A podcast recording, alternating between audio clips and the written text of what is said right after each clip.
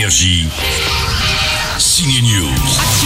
Quand Stranger Things rencontre SOS Fantôme, ouais c'est un peu ça, Finn Wolfhard, le héros de la série Netflix qui d'ailleurs s'était déguisé en Ghostbusters dans un épisode tient le haut de l'affiche au ciné dans cette suite directe au film classique des années 80. Souvenez-vous les yeux, le film était rythmé par ce générique.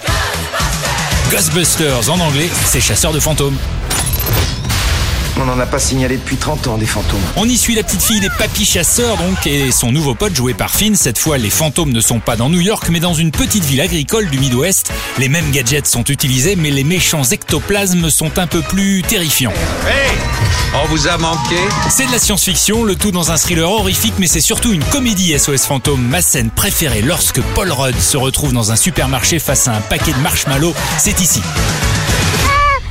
Petit bonhomme.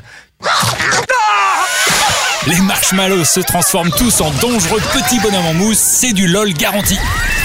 Qu'est-ce qui se passe? Tout le monde va bien? J'ai beaucoup aimé aussi Will Smith dans la peau du père des joueuses de tennis Venus et Serena Williams. Alors attention, leur histoire, la véritable histoire racontée dans ce biopic est dingue.